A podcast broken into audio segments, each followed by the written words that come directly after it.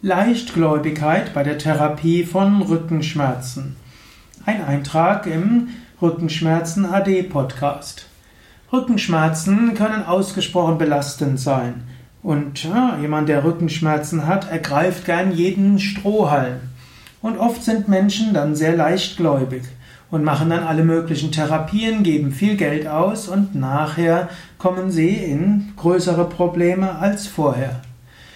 Eine gewisse Leichtgläubigkeit muss ja auch nicht falsch sein. Man kennt zum Beispiel den Placebo-Effekt. Das heißt, wenn Menschen denken, sie tun etwas, was ihnen hilft, ja, hm, dann hilft ihnen das auch.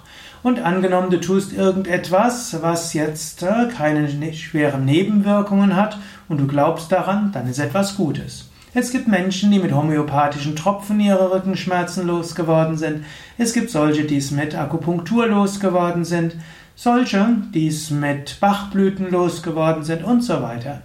Da spielt vermutlich der Glaube auch eine gewisse Rolle. Der Placebo-Effekt spielt eine gewisse Rolle, hm, vielleicht nicht nur, aber eben auch. Und dabei ist die Leichtgläubigkeit ja etwas Gutes. Aber es gibt auch Menschen, die massivere Therapien machen und das aus Leichtgläubigkeit.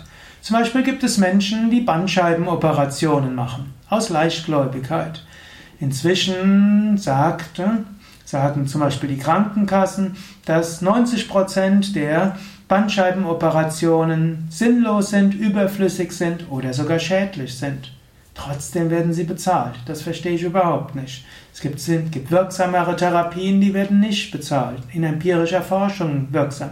Irgendwo gibt es ist diese komische Geschichte, grundsätzlich Operationen werden bezahlt, auch sogar wenn die ganzen medizinischen Fachgesellschaften der Universitäten sagen, in den meisten Fällen ist es nicht angemessen.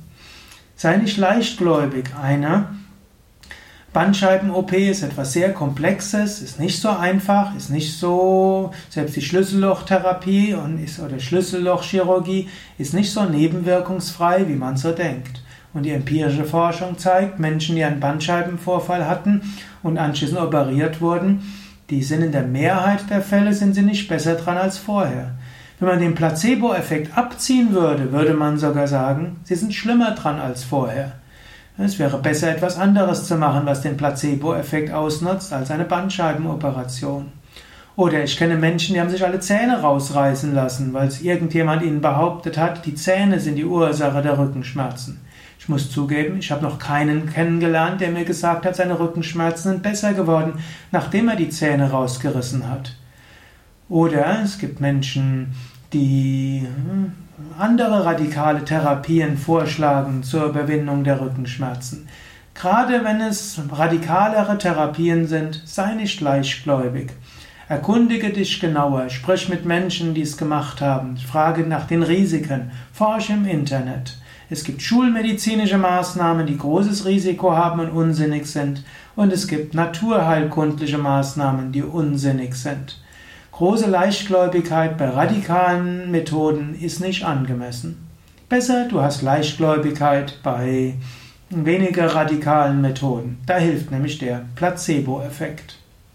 Ja, das waren ein paar Überlegungen zum Thema Leichtgläubigkeit in der Therapie von Rückenschmerzen. Bei einfachen Maßnahmen ist Leichtgläubigkeit gut, bei komplexeren Maßnahmen bitte nicht.